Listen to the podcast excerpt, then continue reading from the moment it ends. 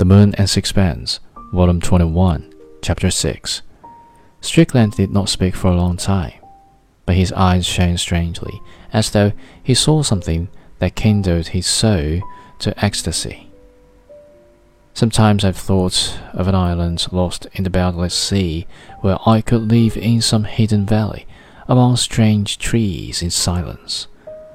There I think I could find what I want. He did not express himself quite like this. He used gestures instead of adjectives, and he halted. I have put into my own words what I think he wanted to say. Looking back on the last five years, do you think it was worth it?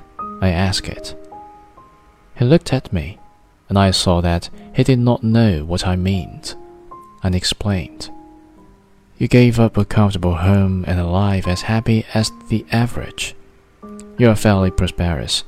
You seem to have had a rotten time in Paris. If you had your time over again, would you do what you did? Rather.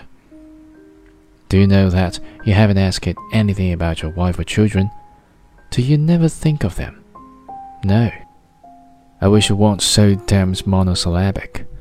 Have you never had a moment's regret for all the unhappiness you caused them?